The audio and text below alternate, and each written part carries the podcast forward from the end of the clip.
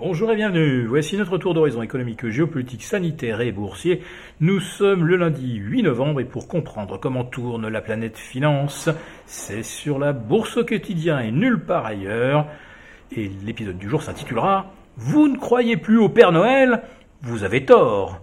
Le marché y croit et Anthony Fauci aussi. Anthony Fauci, comme vous le savez, c'est le patron de la santé aux États-Unis. C'est surtout le conseiller des présidents américains depuis 20 ans. Il était déjà euh, dans les bureaux et dans les couloirs de la Maison Blanche sous Obama, puis sous Donald Trump, et désormais donc il conseille Joe Biden, notamment pour la campagne de vaccination. Et Anthony Fauci annonce ce week-end qu'il est allé lui-même en personne vacciner le Père Noël en Finlande, de façon à ce que celui-ci puisse faire sa tournée le 24 décembre, passer par les cheminées sans contaminer les petits-enfants. Nous sommes rassurés, le Père Noël est vacciné. Dire que c'est ce genre euh, d'individu j'ose pas dire psychopathe, mais on n'en est quand même pas très très loin, euh, qui nous gouverne. Sans oublier les conflits d'intérêts très nombreux d'Anthony Fauci, euh, qui sont dénoncés aujourd'hui par de nombreux euh, parlementaires américains, dont Rand Paul, qui a mis à jour et prouvé ses liens avec les laboratoires chinois, et notamment celui de Wuhan. Tiens, le monde est petit. Donc, euh, si le patron de la santé américain va vacciner le Père Noël, pourquoi n'y croirait-on pas?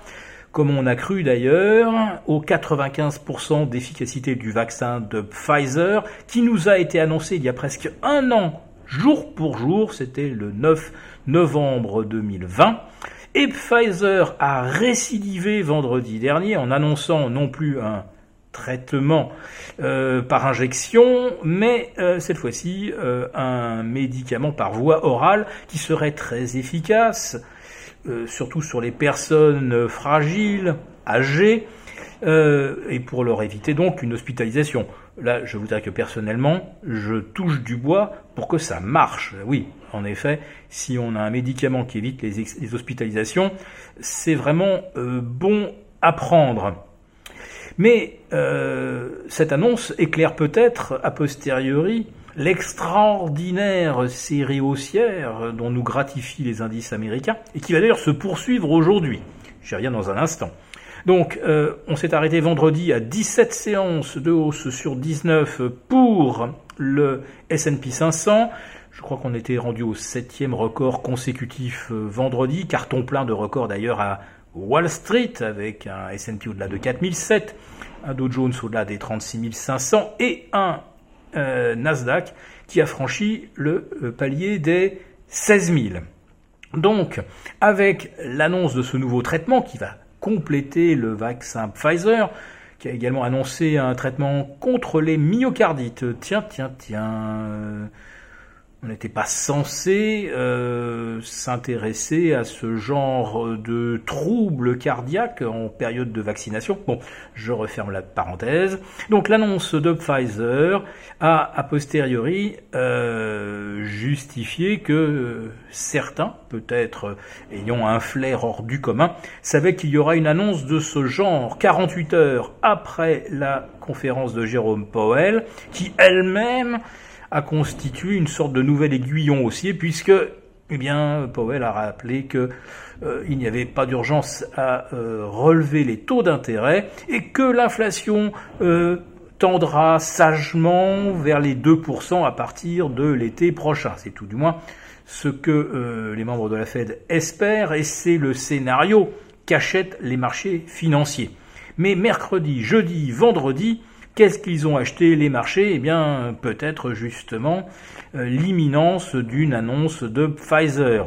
Parce que quand on se rappelle des statistiques publiées depuis mercredi dernier, il n'y avait vraiment pas de quoi sauter au plafond et se précipiter euh, sur les marchés au plus haut historique. Tiens, J'en profite pour vous dire que le CAC 40 euh, est un, nouveau euh, record. Alors le CAC 40 Global Return notamment qui a franchi vendredi les 20 000 et qui confirme donc aujourd'hui au-delà des 20 050 encore une séance de hausse et donc on s'achemine vers une 18e séance de hausse sur 20 pour le S&P 500 et avec l'idée que ça va continuer comme ça probablement jusqu'à Thanksgiving, c'est-à-dire fin novembre. Oui, les marchés croient vraiment au Père Noël. Mais c'est vrai que la Fed joue effectivement ce rôle et que si le patron de la santé américaine lui-même va vacciner le Père Noël, euh, tout va forcément très bien se passer. Donc euh, nous ne voyons plus maintenant euh, qu'un scénario de hausse à perte de vue et avec euh, eh une sorte d'appétit pour le risque qui se globalise et qui aujourd'hui eh bien s'étend au, au, crypto au crypto actif avec un Bitcoin à 66 000 dollars et on espère bien ce soir pouvoir célébrer un nouveau record absolu sur le Bitcoin, sur l'Ethereum. Voilà, il y a de l'argent partout et manifestement tout le monde croit au Père Noël.